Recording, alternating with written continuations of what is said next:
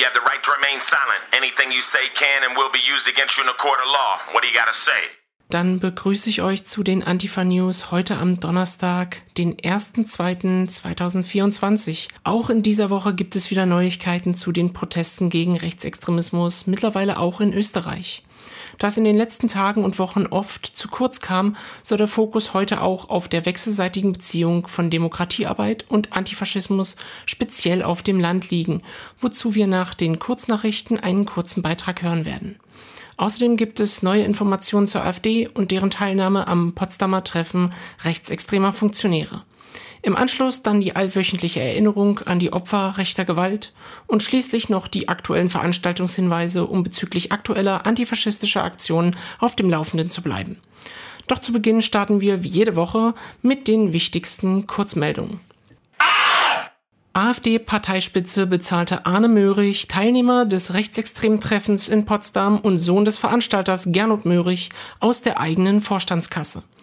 Bei dem Treffen von Rechtsextremen in Potsdam war unter anderem auch Arne Möhrig, Sohn des Veranstalters Gernot Möhrig, anwesend. Jetzt stellt sich heraus, dass Möhrig Berichten zufolge direkt von den finanziellen Mitteln des AfD-Parteivorstands bezahlt worden sei. Und das auch noch aus dem persönlichen Budget der Parteivorsitzenden Alice Weidel. Möhrig Junior hielt in Potsdam einen Vortrag über die Gründung einer neurechten Social-Media-Agentur.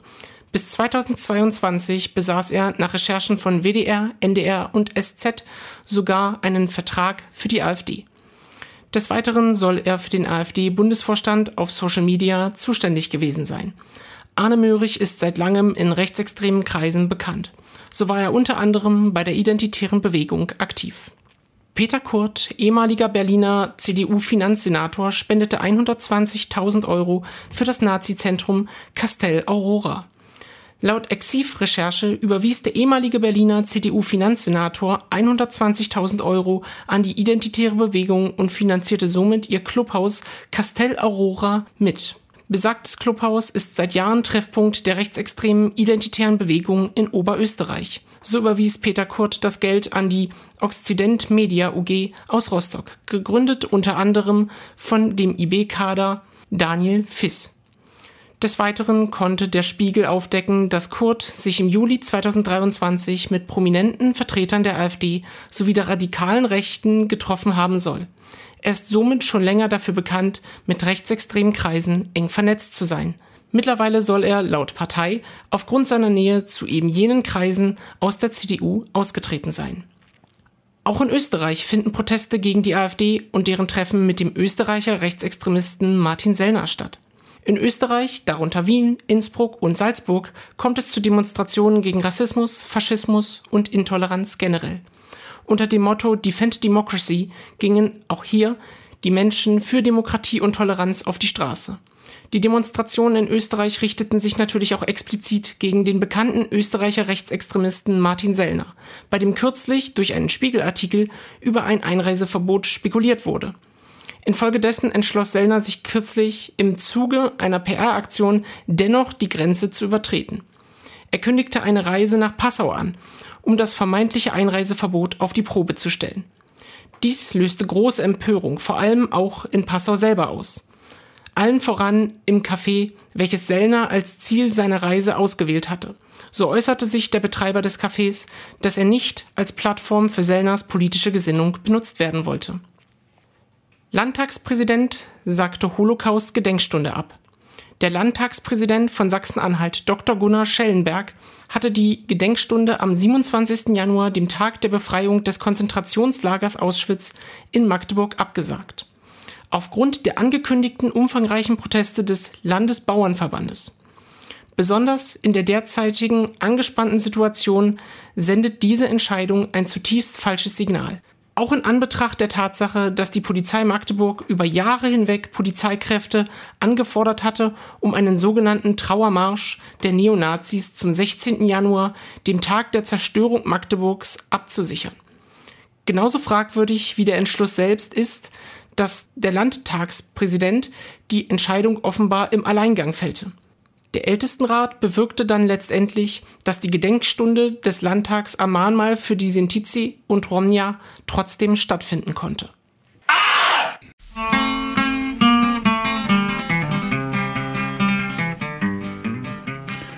Die wechselseitige Beziehung von Antifaschismus auf dem Land und Demokratiearbeit.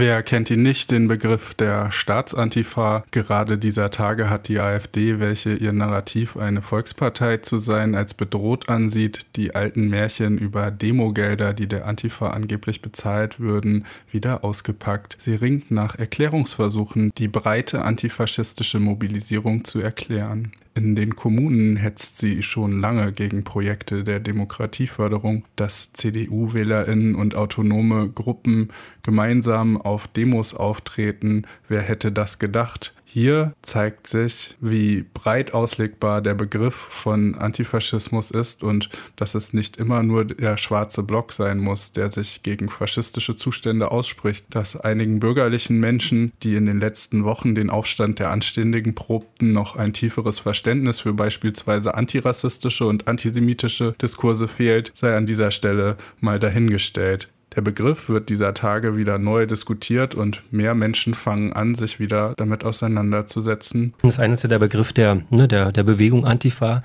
aber natürlich geht es um Antifaschismus sehr viel breiter und es gab damals schon auch in den 90er Jahren die Aussage, ne, also eines Staatsanwalts zu sagen, okay, wir brauchen eine Unterstützung von der CDU bis zur Antifa, äh, gab es auch damals schon sozusagen breites Bündnis, was ermöglichen kann, also dieses Thema Brandmauer, wie breit ist das, dass das eben auch in die Parteien, in die Gewerkschaften Gemeinschaften in die Kirchen getragen wird und von denen auch gelebt wird.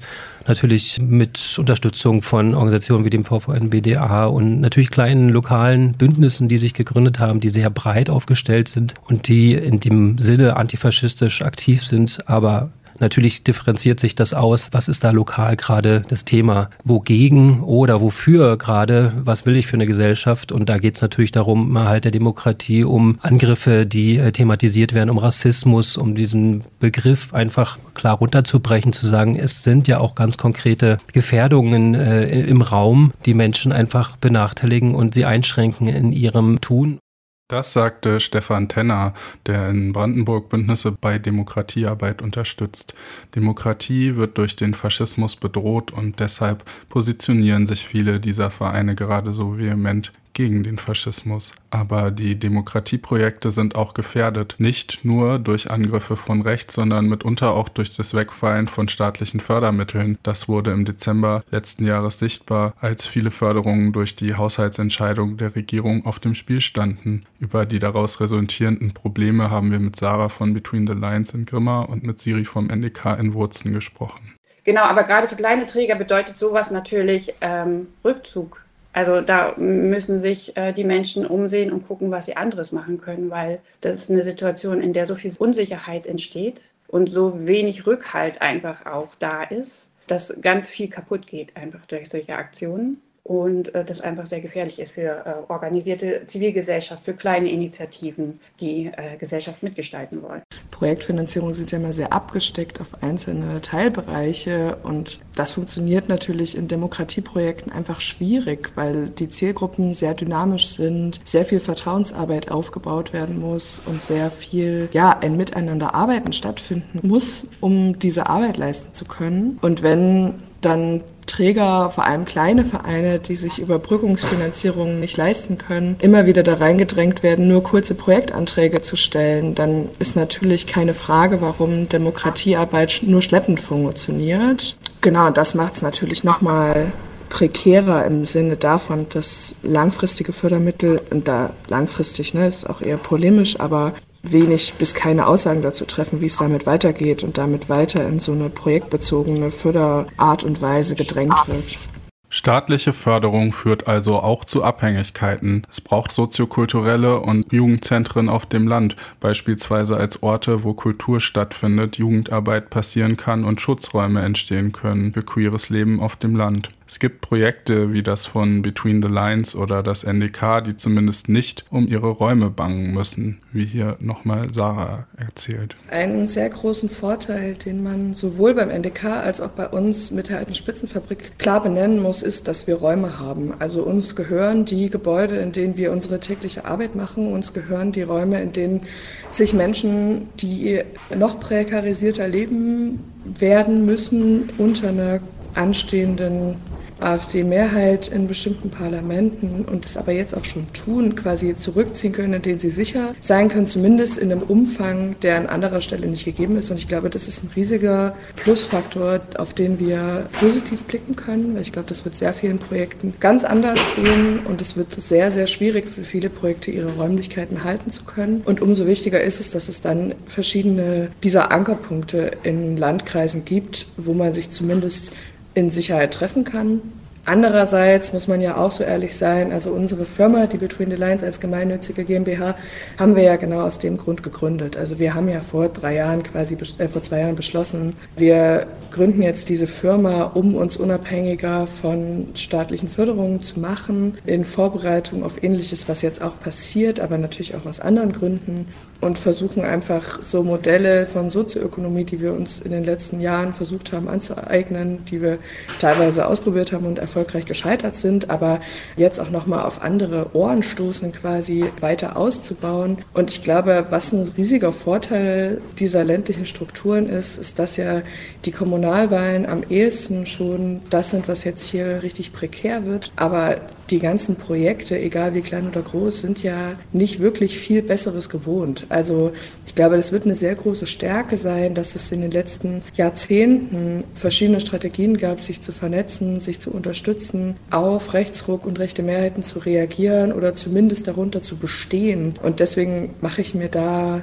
zwar auf jeden Fall Sorgen im Hinblick auf die kommenden Jahre, aber ich habe das Gefühl, die in Anführungsstrichen Ruhe, die Projekte besitzen und die Abgeklärtheit ist eine große, große Stärke in dem, was uns jetzt bevorsteht. Hier wird sichtbar, dass die gesteigerte Aufmerksamkeit für die teils vorfaschistischen Zustände in Sachsen den Demokratieprojekten schon lange bewusst waren und auch Teil ihrer strategischen Überlegungen.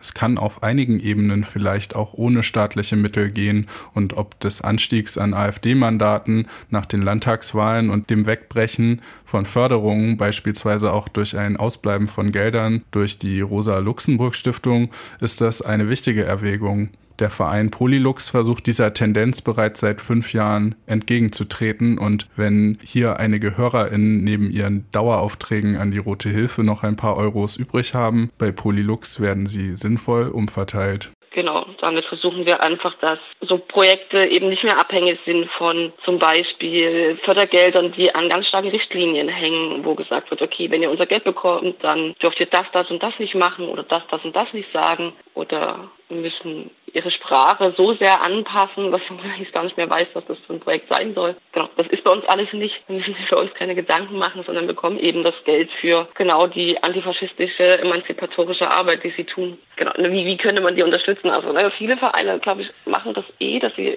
so über Fördermitgliedschaften arbeiten. Man könnte sich halt einfach den einen Verein aussuchen und sagen, den supporte ich jetzt einfach auch finanziell wenn, wenn sich Menschen da nicht festlegen wollen, dann genau, können sie einfach bei uns eine Mitgliedschaft äh, abschließen und wir verteilen das dann halt, nachdem was die Vereine gerade brauchen und wer bei uns anfragt.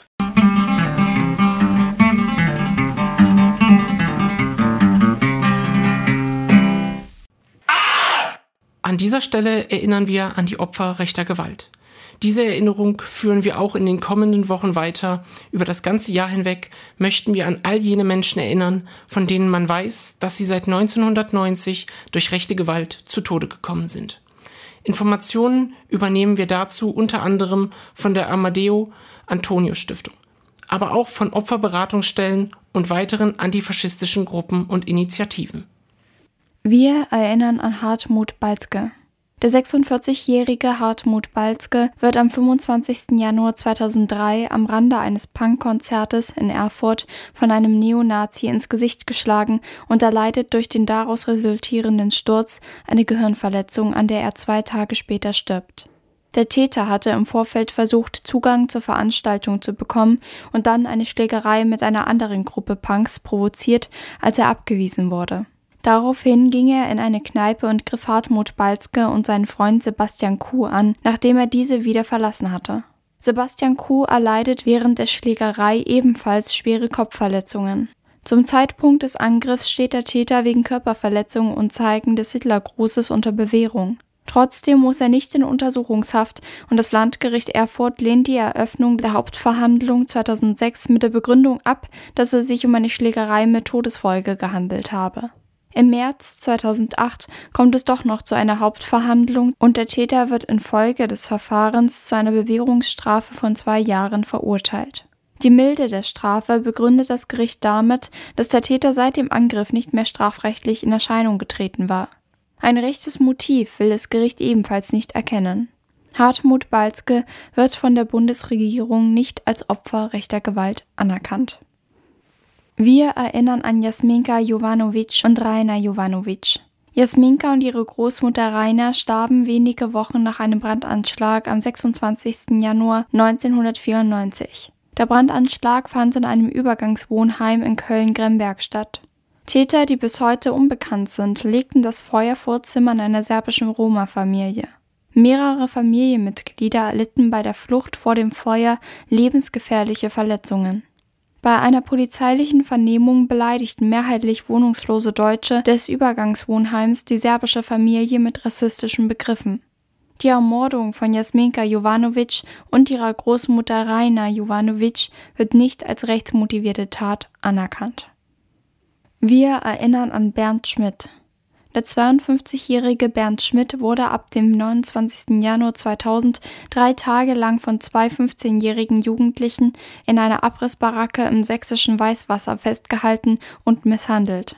Anfangs beteiligte sich auch noch ein 16-jähriger. Am 31. Januar starb Bernd Schmidt an den Verletzungen, die die Jugendlichen ihm zufügten.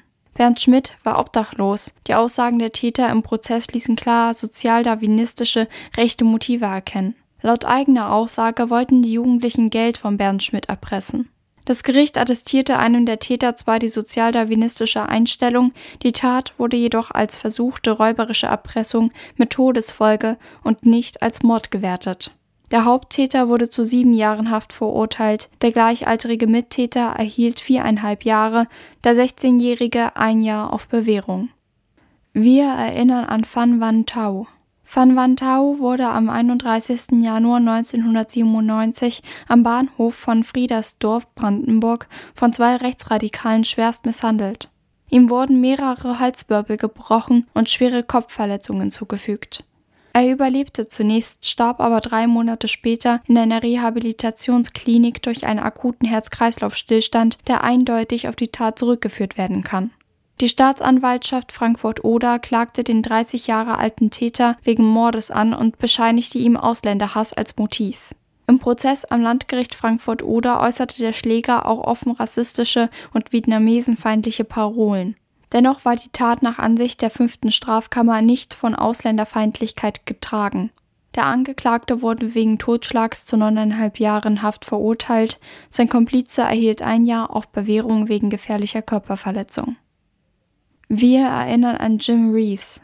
In der Nacht auf den 1. Februar 2016 wurde der 47-jährige Musiker und Moderator Jim Reeves von zwei Männern in einem Berliner Hostel misshandelt und starb schließlich an seinen Verletzungen. Der Tathergang und die Umstände des Mordes machten sehr deutlich, dass die Tat homophob motiviert war. Der zuständige Richter sah die niedrigen Beweggründe für die Tat als nicht gegeben, obwohl Staatsanwaltschaft und Nebenklage dies gefordert hatten. Daher wurden die beiden Täter nicht wegen Mordes, sondern wegen besonders schweren Totschlags zu 13 bzw. 14 Jahren Haft verurteilt. Jim Reese wurde von der Bundesregierung nicht als Opfer rechter Gewalt anerkannt. Zum Abschluss der Antifa-Nachrichten hier noch ein paar Veranstaltungshinweise. Antisemitismus ist in Deutschland leider immer Dauerthema, aber besonders durch den Nahostkonflikt und durch die Erstarkung von rechten Kräften wieder brandaktuell. In Leipzig wird es eine Veranstaltung zur Einführung in die Antisemitismuskritik geben im Handstand und Moral in der Merseburger Straße 88b am Freitag, den 2.2. um 17 bis 19 Uhr. Unter dem Motto Queerhimmel meets Reproduktionstechnologie findet ebenfalls morgen am 2. Februar um 19 Uhr in Berlin in der Jonasstraße 40 eine Veranstaltung statt. Gerade diskutiert eine Expertinnenkommission des Bundestages darüber, ob Eizellspenden und Leihschwangerschaften legalisiert werden sollen. Nach einem Input von Jonte, ein genethisches Netzwerk, wird Wissen geteilt und diskutiert. Zahlreiche engagierte Personen, Organisationen und Initiativen aus verschiedenen Teilen der Zivilgesellschaft planen am 3.2. einen Aktionstag, um der rechten Normalisierung in Deutschland und Europa nicht länger tatenlos zuzuschauen. Das Motto heißt gemeinsam Hand in Hand. Es wird aufgerufen zu einer Menschenkette für mehr politische Bildung und bessere Integrationsarbeit. Das Netzwerk Hand in Hand startet mit der Auftaktaktion am Samstag 13 Uhr in Berlin in Leipzig findet am Samstag, den 3.2.2024 von 15 bis 18 Uhr ein Alltagssexismus-Workshop mit Ann Kuse statt. Alltagssexismus ist, wie der Name ja schon sagt, alltäglich und deswegen wichtig zu wissen, wie man damit umgehen kann. Wenn ihr euch in solchen Situationen sprachlos oder ohnmächtig wiederfindet, ist das vielleicht eine gute Sache für euch. Der Workshop ist wie gesagt am 3.2. von 15 bis 18 Uhr in der Karl-Heine-Straße 87 in Leipzig, Plagwitz. In der Finissage zur Fotoausstellung Gezi Park Proteste 2013 am Samstag in Berlin zeigen die Fotografien die Schlagkraft und Leidenschaft der Proteste im Gezi Park im Jahr 2013, die zu einem symbolischen Höhepunkt des Widerstands in der Türkei wurden. Die Ausstellung findet im Soli Café in der Lausitzer Straße 22 in Berlin ab 16 Uhr statt. Mit den anstehenden Landtagswahlen stellt sich für die AfD erstmals eine reale Machtoption und somit auch eine große Gefahr. Die Zustimmungswerte sind auf einem Dauerhoch und von linker Seite gibt es wenig Antworten. Deshalb gibt es am 3. Februar im Berliner Franz-Mehring-Platz 1 ab 18 Uhr ein Let's Talk About Antifa-Treffen. Es wird über die Perspektiven für das Jahr 2024 geredet und vor allem, was wir der AfD entgegensetzen können. Genauere Informationen zu den Veranstaltungen findet ihr bei Stressfaktor für Berlin und dem Planungskalender für Leipzig. Wir hörten die Antifa-Nachrichten für den 1.2.2024.